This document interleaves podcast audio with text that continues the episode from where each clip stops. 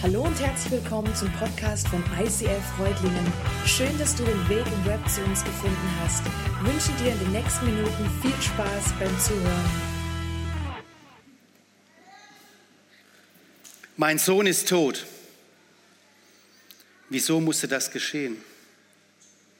Wie soll es weitergehen? Wie soll ich jemals wieder fröhlich sein? Mein Herz schmerzt ich habe keinen Appetit. Alles tut zu weh. Ich kann ja nichts anderes mehr denken. Alles scheint so sinnlos, so leer. Dabei hat es so gut angefangen. Als Junge wurde ich von Samuel gesalbt. Ich kämpfte gegen Bären, gegen Wölfe und auch gegen diesen unbeschnittenen Philister, diesen Goliath. Habe ich gewonnen mit Gottes Hilfe. Ich war unbesiegbar. Gott schenkte mir einen Sieg nach dem anderen. Es war unbeschreiblich. Und nach dem Tod von Saul wurde ich zum König über Juda und über Israel gekrönt. Ich, David, ein Sohn aus Bethlehem, ein Hirtenjunge. Ich hatte alles, was man sich als Mann nur wünschen konnte. Ein Palast, Gold, Edelsteine, ein unbesiegbares Heer, die schnellsten und schönsten Reitpferde, Frauen ohne Ende. Und doch wollte ich die eine, die allerschönste aller Frauen, Bathseba. Und sie zu nehmen, kostete einen unglaublichen Preis. Doch war ich, ich war bereit, ihn zu zahlen. Uriah musste sterben, damit ich mir nehmen konnte, was ich so sehr begehrte. Du barmherziger Gott, du bist voller Güte. Nimm meine Vergehen von mir, denn du hast Erbarmen. Und auch Usa musste sterben, mein treuer Freund Usa, weil er die Bundeslade davor bewahren wollte, vom Karren runterzufallen. Warum habe ich sie nur auf diesen Karren stellen lassen, statt wie von Gott befohlen, sie zu tragen? Du barmherziger Herr, du bist gütig. Nimm meine Vergehen von mir, denn du hast Erbarmen. Und jetzt, mein geliebter Absalom, mein Sohn. Absalom, ach Absalom, was hast du nur getan? Deine Verschwörung gegen mich, ich hatte es nicht im Blick. Es hat wohl angefangen damals, als deine Schwester vergewaltigt wurde und ich ihren Schänder nicht bestraft hatte. Aber er war ja auch mein Sohn. Was hätte ich denn tun sollen? Und so stelltest du dich Tag für Tag an die Stadtmauer hinaus, hast den Leuten alles Mögliche erzählt, ihnen das Blaue vom Himmel herunter versprochen, wenn sie dich nur zu ihrem König machten und Schlechtes über mich erzählt. Und dann in Hebron war deine Stunde gekommen. Du ließt dich zum König ausrufen. Das Volk war hinter dir. Und als ich davon merkte und hörte, wusste ich, dass mein letztes Stündchen geschlagen hatte. Voller Panik räumten wir den Palast, nahmen alles mit, was ging, rannten hinaus in die, zur Stadt hinaus in die Wüste. Und selbst Zadok, unser alter Priester, der nahm noch die Bundeslade mit. Das fiel mir erst unterwegs auf und ich hatte ihn zurückgeschickt. Ein Glück, nicht auszudenken, was mit ihr passiert wäre, wenn unterwegs sie angegriffen worden wäre. Als ich hörte, dass Ahitophel, mein bester Stratege, noch zu dir, Absalom, übergelaufen war, wusste ich, dass es aus war. Heulend und zähneklappernd versteckten wir uns in der letzten Höhle mitten in der Wüste. Doch Gott wollte, dass du nicht auf Ahitophel hörtest. Er wollte mit seinen 12.000 Mann mir nachjagen und er hätte uns vernichtend geschlagen. Doch mein Spion Huschai, er konnte dich davon überzeugen, auf ihn zu hören, noch zu warten. Das gab uns Gelegenheit, uns neu zu formieren, Kräfte zu sammeln und einen Hinterhalt zu legen im Wald von Ephraim. Und mein kleines Heer schaffte es, deine 20.000 Mann alle zu schlagen. Wie sehr hatte ich mir gewünscht, dass du diese Schlacht überlebst. Ich hatte meine Generäle angewiesen, dich zu verschonen. Und doch kam diese bittere Nachricht. Du wurdest geschlagen. Absalom. Ach, Absalom, wäre ich doch an deiner Stelle gestorben.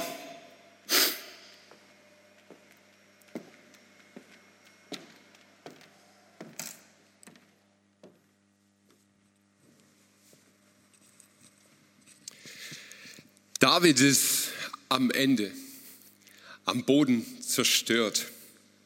Er wird gesucht, er wird verfolgt und er muss damit rechnen, dass er getötet wird. Vom eigenen Sohn. Ich meine, als König hast du Feinde. Als König hast du Neider. Als König hast du Verfolger. Alles klar. Aber dein eigener Sohn dich umbringen, das ist schon bitter. Als David erfährt, dass diese Lebensgefahr vorbei ist, dass sein Sohn, der ihn nach dem Leben trachtet, umgekommen ist in der Schlacht, reagiert er für mich ziemlich seltsam. Diese Worte gaben David einen Stich ins Herz. Er stieg hinauf ins Turmzimmer des Stadttors, so dass es jeder hören konnte und weinte. Dabei klagte er ununterbrochen, mein Sohn Absalom, mein Sohn, mein Sohn, ach Absalom, wäre ich doch an deiner Stelle gestorben. Ach Absalom, mein Sohn. Ich habe mich lange Zeit gefragt, warum ist die Geschichte von David eigentlich so, wie sie ist in der Bibel? Warum steht das da? So mit all den Facetten und vor allem mit diesem Part. Absalom. Warum finden wir das so in der Bibel? Seine ersten Jahre, die erinnern doch so richtig an griechisch-römische Mythologie. Oder? Er entspricht so richtig diesem Heldenbild, das wir haben. Man, man will ihn sich doch optisch vorstellen. Michelangelo hat das getan und ich finde es sensationell, wie, wie, er, wie er das so rausbringt. Man sieht ihn es ist schon in seinem Äußeren eine Schönheit, eine Eleganz. Und dann diese Story.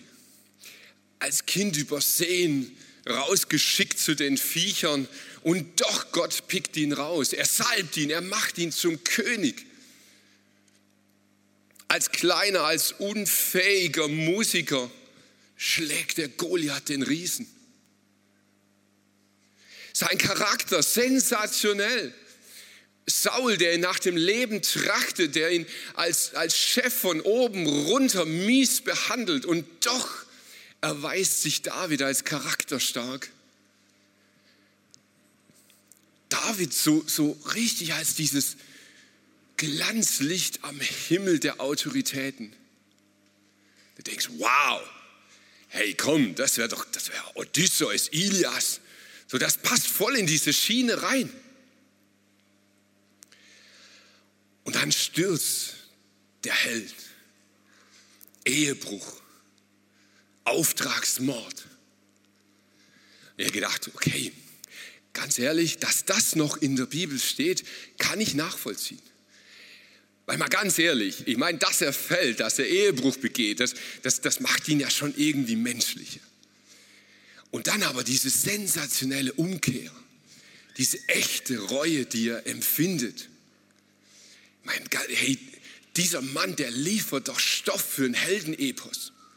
Der gefallene Held, der wieder umkehrt, der die Gunst Gottes wieder erlangt. Und du denkst so, wow, eigentlich hat es ihn doch noch stärker gemacht.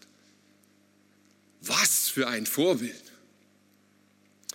Und dann habe ich überlegt, hey, mal ganz ehrlich, an der Stelle seines Lebens, da würden doch die Griechen und die Römer und alle anderen Kulturen aufhören zu berichten. Ich meine, da endet doch so eine Heldenstory, oder? Mega Boom, Erfolg, dann dieser Sturz, aber wieder umkippen, Gott ist immer noch bei ihm, Happy End. Jetzt kommt so der Abspann und alle würden sagen, wow, was für ein Leben. Aber die Bibel schreibt weiter. Die Bibel berichtet von seiner Vaterschaft, von dem, wie er mit seiner Familie umgeht. Und auch da habe ich gedacht, so, hey komm, wenn man die Kinder anguckt, dann könnte man doch Salomo reinnehmen und dann bleibt er der Held und dann hat er ja, wow, der große Salomo ist auch noch sein Sohn und, und dann wird es wieder passen in der Geschichte. Aber nein, ausgerechnet Absalom. Diese Story in der Bibel. Und Du kannst das nachlesen, 2 Samuel 13 bis 18 sind fünf Kapitel, war ein bisschen viel, um es heute alles zu lesen. Wenn du das liest, dann bekommst du Eindrücke von David, die passen so überhaupt nicht in das Heldenbild rein. Er ist passiv, wo er eigentlich eingreifen müsste. Er hat irgendwie eine seltsame Vorstellung von Gerechtigkeit. Zumindest nicht das, was wir heute so als gerecht bezeichnen würden. Und selbst als die große Gefahr gebannt ist eines mordlustigen Sohnes, da freut er sich nicht. Nein, er versinkt in Trauer um den Halunken. Wenn man einen Helden beschreibt und Geschichten über einen Held schreibt, und man hat die Absicht, keine Lügen zu erzählen, dann wird man den Teil doch einfach weglassen. Ich meine, hey, wir sind 3000 Jahre später, das wird keine Sau interessieren. Wir würden uns an Salomo freuen und würden sagen, wow, cool war's. Aber jetzt steht's nun mal da. Und dann kannst du dich fragen, warum steht's da? Warum steht es in der Bibel? Warum zeichnet die Bibel nicht dieses heroische Ding von David, sondern bringt die ganze Nummer? Und ich weiß ja, dass es unglaublich viel Kritik auch an der Bibel gibt und dass, dass Leute gerade mit dem ersten Teil der Bibel ihre Schwierigkeiten haben und sagen, ja, das sind auch so Heldengeschichten. Aber ganz ehrlich, wenn das Heldengeschichten sind, dann sind sie Schrott. Das sind nicht Heldengeschichten, wie wir sie lesen wollen. Warum schreibt der Autor das? Sehr wahrscheinlich, weil es so war. Sehr wahrscheinlich, weil es einfach nur die Wahrheit ist. Weil es genau so passiert ist und weil der Autor nicht die Absicht hatte, eine Heldengeschichte zu erzählen. Sonst hätte er es anders gemacht. Wahrscheinlich hatte der Autor eine andere Absicht. Offensichtlich wollte er einfach nur schildern, was war. Ich finde, die Bibel liefert in sich selbst die logischsten Gründe, warum sie wahr ist. Niemand würde einen Held so beschreiben, es sei denn, er war so. Nur dann solltest du dich fragen, warum steht es heute noch da? Was möchte David uns sagen? Was möchte der Autor der Bibel mit dieser Geschichte von David sagen? Und da gibt es natürlich unendlich viele Auslegungen und Interpretationen. Ich habe mal geguckt, wenn du äh, Theologie studieren willst und du brauchst ein großes, umfangreiches Thema, weil du keinen Bock hast, selber deine Bachelorarbeit zu schreiben, dann solltest du David wählen. Da kannst du kopieren ohne Ende. Da gibt es da gibt's alles.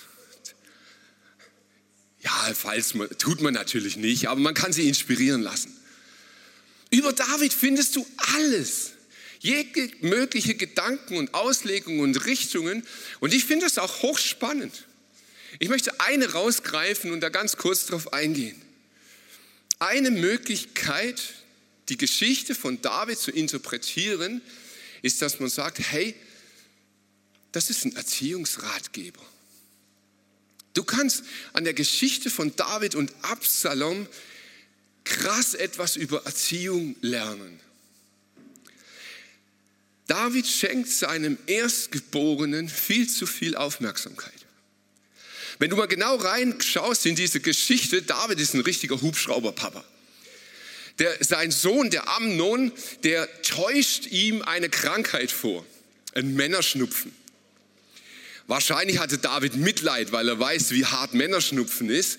Aber der Kerl, der täuscht ihm so ein klein bisschen Krankheit vor und schwupp, schon steht David an seinem Bettchen und fragt, wie geht's dir, Sohnemann? David, ein Hubschrauberpapa. David, einer, der seinen Erstgeborenen den Zucker so richtig in den Hintern bläst. Und das wird auch beschrieben, dass er ihn einfach völlig übertrieben versorgt und gibt und liebt. David als ein passiver Vater. Ein Vater, der nicht eingreift, wo es hätte sein sollen. Er hatte erfahren davon, dass Amnon seine Schwester vergewaltigt hat. Und er war wütend, er war richtig sauer darüber. Und doch tut er nichts. Und wenn man diese Geschichte von Absalom dann anguckt, der eigentlich nur wütend war über das, was seiner Schwester geschehen ist, dann merkst du, irgendwie kann man das schon so interpretieren, dass David den Absalom eigentlich auch noch angetrieben hat. Irgendwie hat er ihn in seiner Entwicklung auch noch befördert. David als ein Vater, der irgendwie keine Grenzen setzt. Spannend finde ich, wenn man wirklich mal auf Salomo schaut. Er war ja auch einer der Söhne von David. Und Salomo schreibt etwas ganz Spannendes in seinen Büchern, die er dann nachher verfasst hat. Dort heißt es in Sprüche 3, mein Sohn, wenn der Herr dich zurechtweist, dann sei nicht entrüstet und sträub dich nicht, denn darin zeigt sich seine Liebe. Wie ein Vater seinen Sohn erzieht, den er liebt, so erzieht er dich, so erzieht auch dich der Herr. Salomo vertritt eine Pädagogik, in der er sagt, hey, ich habe es gesehen. In meinem Elternhaus habe ich es beobachtet, was dabei rauskommt, wenn man Kinder keine Grenzen setzt. Wenn man Kinder nicht klar macht, wo, wo das Ende ist. Wenn man ihnen nicht auch Konsequenzen aufzeigt ihres Handelns. Und jetzt kannst du hergehen und sagen, wow, ist die Bibel modern? Ist ultra krass. Ich habe mich letzte Woche mal richtig tief eingelesen in eine Richtung der Pädagogik, die momentan hochmodern ist. Beziehungsorientierte Pädagogik. Manche sagen auch bedürfnisorientierte Pädagogik dazu. Und ich habe mich echt tief da reingelesen und habe gemerkt, das sind so viele gute Ansätze, aber eine Sache wird irgendwie voll ausgeklammert, Grenzen setzen. Kindern klare Grenzen setzen, sagen bis hierher und nicht weiter. Und Salomo klagt das nachträglich ein.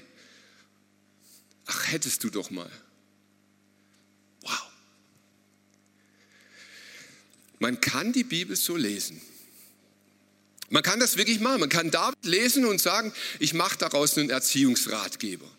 Und tatsächlich kannst du brutal viel daraus ziehen und ich glaube auch extrem gute Gedanken darin denken. Aber ich glaube, dass die Bibel dafür nicht geschrieben ist. Und ich möchte dir erklären, warum. Es kommen immer wieder Menschen zu mir, die sagen, weißt du, für mich ist die Bibel wie so eine Art Lebensanleitung. Es ist so eine Gebrauchsanweisung fürs Leben. Und ich verstehe das. Denn du kannst in der Bibel unglaublich viele gute Hinweise bekommen, wie Leben funktioniert. Die Konsequenz ist, dass Leute dann die Bibel nehmen, wenn es mal richtig dumm läuft im Leben und sie wissen so gar nicht weiter, dann machen sie dieses Zufalls-Bibelstellen suchen aufschlagen und Gott zeigt mir jetzt die richtige Stelle. Und das ist für mich so, als ob du in die Betriebsanleitung reingehen würdest und würdest ganz zufällig einfach eine Stelle aus einer Betriebsanleitung nehmen und sagen, aha, dann funktioniert das Gerät wieder. Ich habe mich gefragt, warum tun das Menschen? Warum nehmen wir die Bibel als eine Lebensanleitung? Warum gibt es so brutal viele moderne Theologen, die das auch noch unterstützen und das bekräftigen? Ich habe gemerkt, das liegt an unserem Fokus. Wenn du so die Bibel betrachtest, dann stehst du im Mittelpunkt. Dann geht es um dein Leben. Dann geht es darum, dass du lernst, wie dein Leben am besten in den Griff zu kriegen ist.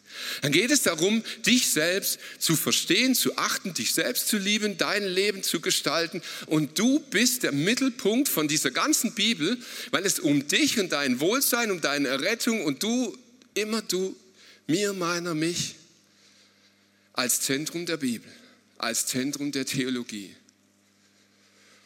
Und als ich darüber nachgedacht habe, habe ich gedacht, hey, Moment mal, das, das, ist, doch nicht, das ist doch nicht der Punkt, oder?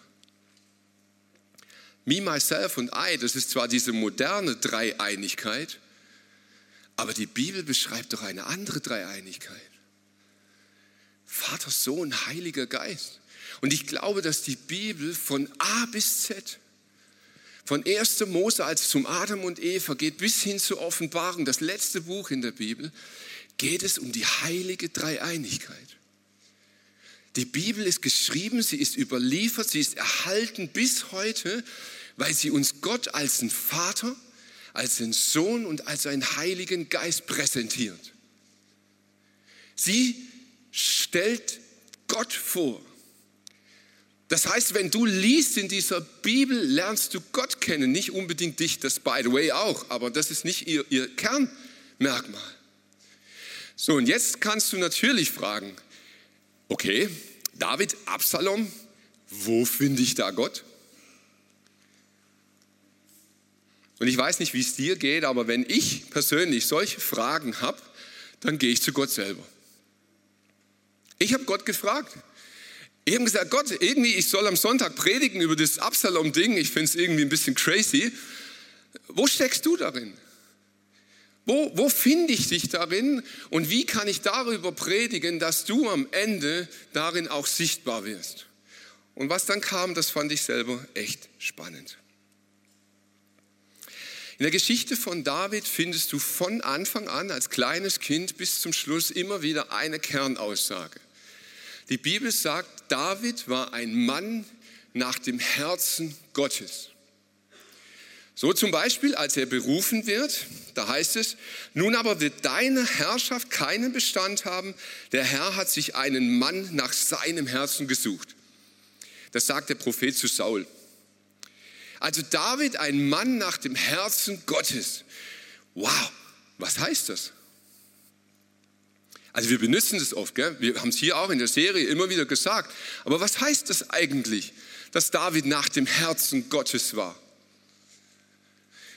Es heißt nicht, dass er fehlerlos wie Gott war. Ich hoffe, das ist gut rumgekommen in der Serie. David war nicht fehlerlos, aber sein Herz tickte wie Gottes Herz. Sein Herz tickte wie Gottes Herz und das nicht von alleine. Ich glaube, wenn man diese Geschichte von David sich anschaut, dann findest du eine Entwicklung Schritt für Schritt für Schritt einen Next Step in seinem Leben. Er entwickelt sich und wohin? Das ist jetzt spannend, die Bibel sagt selber, der Geist wirkt in uns, dass wir dem Herrn immer ähnlicher werden und immer stärker seine Herrlichkeit widerspiegeln. Welcher Geist? Na, der, den David empfangen hat. Als David gesalbt wurde, kam der Heilige Geist auf ihn. Und was macht der Heilige Geist? Er macht, dass David Gott immer ähnlicher wird. Wenn es jetzt heißt, es war ein Mann nach seinem Herzen, dann heißt es, sein Herz tickt immer mehr so wie Gottes Herz. Aha. Ist das so? Also wenn sich in David Gott widerspiegelt, was für einen Gott siehst du dann? Einen Vater, der seine Kinder übermäßig liebt übermäßig liebt. Du siehst einen Vater, der seine Kinder so krass liebt, dass ihr Verhalten, auch wenn es noch so schräg ist, nicht dazu führt, dass er sie ablehnt. Du siehst einen Vater, der seinen Sohn so abartig liebt, dass es sogar, wenn der ihn umbringen will, immer noch zu ihm steht. Er liebt sie, obwohl sie ihn verfolgen. Na, ich gedacht, hey, Also wenn sich in David wirklich Gottes Herz widerspiegelt, dann müsstest du dasselbe doch bei Jesus auch finden. Und ich habe geguckt, in Lukas 23 heißt es, Vater, vergib ihnen, denn sie wissen nicht, was sie tun. Das sagt Jesus, als er am Kreuz hängt und seinen Verfolgern ins Gesicht schaut. Die, die ihn umbringen. Vergib ihnen, sie wissen nicht, was sie tun. Mein Sohn, Absalom, mein Sohn, ach, wäre ich doch an deiner Stelle gestorben. Erkennt ihr diese Parallele? Es ist Gottes Herz, das hier schlägt. Das, was David sich wünscht, ach wäre ich doch, ist das, was Jesus tut. Das, was David in diese Welt wie so, ein, wie so ein Vorausblick reinbringt, das ist das, was Jesus umsetzt. Jesus sagt, hey, ich wünsche mir nicht für dich zu sterben, ich tue es. Ich sterbe für dich, damit du es nicht musst. Ich nehme das auf dich, damit du es nicht auf dich nehmen musst. Ich befreie dich von dem, was dich plagt. Aber die Bibel mit der Jesusbrille zu lesen, finde ich nicht immer so einfach, ganz ehrlich. Wir können das total schönreden in Predigten. Und das klingt auch sensationell. Aber wenn wir ganz ehrlich sind und du liest wirklich die Bibel mit der Jesus, also auf Jesus hin, dann müssen Fragen kommen. David, warum greifst du nicht ein? Wenn du ein Mann nach Gottes Herzen bist, warum hast du nicht anders gehandelt? Gott, warum greifst du nicht ein in dieser Welt? David, warum bestrafst du den Amnon und den Absalom nicht so, wie es ihnen zusteht? Warum kriegen sie nicht die gerechte Strafe und damit auch ein anderes Ende? Und du musst schreien in deinem Herzen und sagen, Gott, warum bestrafst du einen Putin nicht? Warum greifst du nicht ein? Warum stoppst du nicht? Warum würde David lieber selber sterben? Ganz ehrlich, lest das nicht einfach immer so drüber weg, sondern nimm ihn mal ernst. Glaubst du allen Ernstes? Der sagt, ich würde lieber selber sterben als mein Sohn, der alles vergeigt und verkackt hat. Warum, David? Und dann schau aufs Kreuz von Golgatha und stell bitte die gleiche Frage. Warum, Jesus? Warum stirbst du für mich? Bin ich so ein toller Hecht? Jesus, warum leidest du das alles für mich? Und die einzige Erklärung, die sich mir liefert auf diese Fragen, die ich habe, ist Liebe. Eine Liebe, die ich nicht verstehe, die ich nicht begreifen kann. Weißt du, wenn du ganz genau hinschaust, dann stimmt es gar nicht, dass David passiv war. David hatte seinen Söhnen eine Chance zur Umkehr gegeben. David hatte ihnen die Möglichkeit gegeben, nochmal anzufangen. Und selbst das ganz Gruselige, was Tamar passiert ist, und das hinterlässt 100 Fragen bei mir. Aber selbst dort war es nicht so, dass er sie in ihrer Schande einfach stehen gelassen hat. Er hat sie versorgt, er hat sich um sie gekümmert, er hat sie wieder aufgenommen, er hat ihr ein Leben wieder geschenkt, trotz dieses Leides. Warum, warum handelt David so? Warum zwingt er nicht? Weil es Gottes Herz ist, das in ihm schlägt. Gott zwingt nicht. Gott zwingt Putins nicht zur Umkehr. Gott stoppt Vergewaltiger nicht kurz vorher durch einen Herzinfarkt. Und du solltest Fragen haben. Das ist nicht logisch. Aber Gott zwingt nicht. Und Gott zwingt und dich und mich nicht. Gott haut dir seine Liebe nicht über den Schädel. Und mich übersteigt das. Ich sage dir ganz ehrlich, mir ist das zu hoch. Ich verstehe es nicht. Es ist eine Liebe, die ich nicht begreifen kann. Ich kann mich ihr nur ausliefern. der Geist, der David so krass verändert hat, ist auch in dir und in mir. Der Geist wirkt in uns, dass wir dem Herrn immer ähnlicher werden und immer stärker seine Herrlichkeit widerspiegeln. Die Menschen fragen mich immer wieder, hey Mike, woran erkennt man, dass man den Heiligen Geist hat? Und ich dir, der größte Beweis, dass der Heilige Geist in deinem Leben ist, sind nicht irgendwelche spooky Dinge, sind nicht irgendwelche übersinnlichen Erfahrungen. Der größte Beweis ist, dass du anfängst, Menschen zu lieben.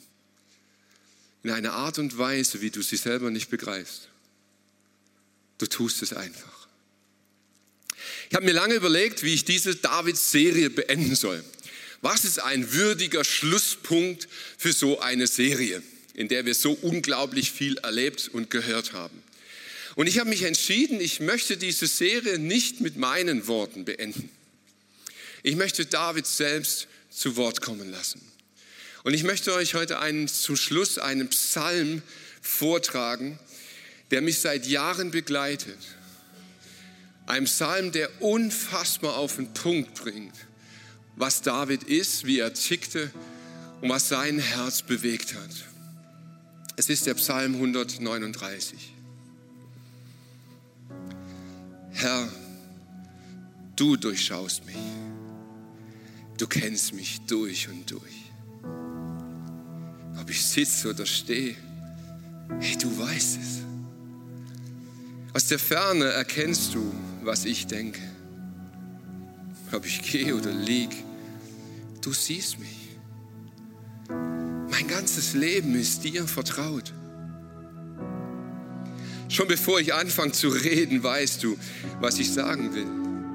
Von allen Seiten umgibst du mich und hältst deine schützende Hand über mir. Dass du mich so genau kennst, das übersteigt meinen Verstand. Das ist mir zu hoch. Ich kann es nicht begreifen. Wie könnte ich mich dir entziehen?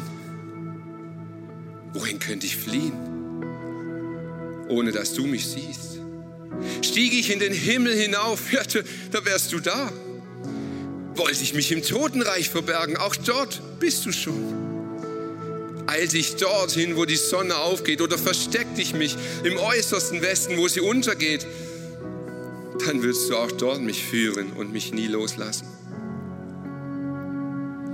Selbst wenn ich mir wünschte, Dunkelheit soll mich umhüllen. Das Licht um mich herum soll Nacht werden. Für dich ist auch das Dunkel nicht finster.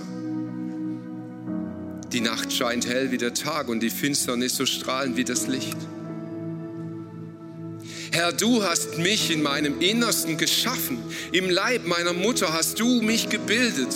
Und ich danke dir dafür, dass du mich so wunderbar und einzigartig gemacht hast. Großartig ist alles, was du geschaffen hast. Schon als ich im Verborgenen Gestalt annahm, unsichtbar noch, kunstvoll gebildet im Leib meiner Mutter, da war ich dir dennoch nicht verborgen. Als ich gerade erst entstand, da hast du mich schon gesehen. Alle Tage meines Lebens hast du in ein Buch geschrieben, noch bevor ein einziger davon begann. Wie überwältigend sind deine Gedanken für mich. Oh Gott, es ist so unfassbar. Sie sind zahlreicher als der Sand am Meer. Wollte ich sie zählen, ich käme nie zum Ende. Aber mein Gott, wie sehr wünsche ich, dass du alle tötest, die sich dir widersetzen. Ihr Mörder, an euren Händen klebt Blut. Mit euch will ich nichts zu tun haben. Herr, wenn die Leute von dir reden, dann tun sie es in böser Absicht.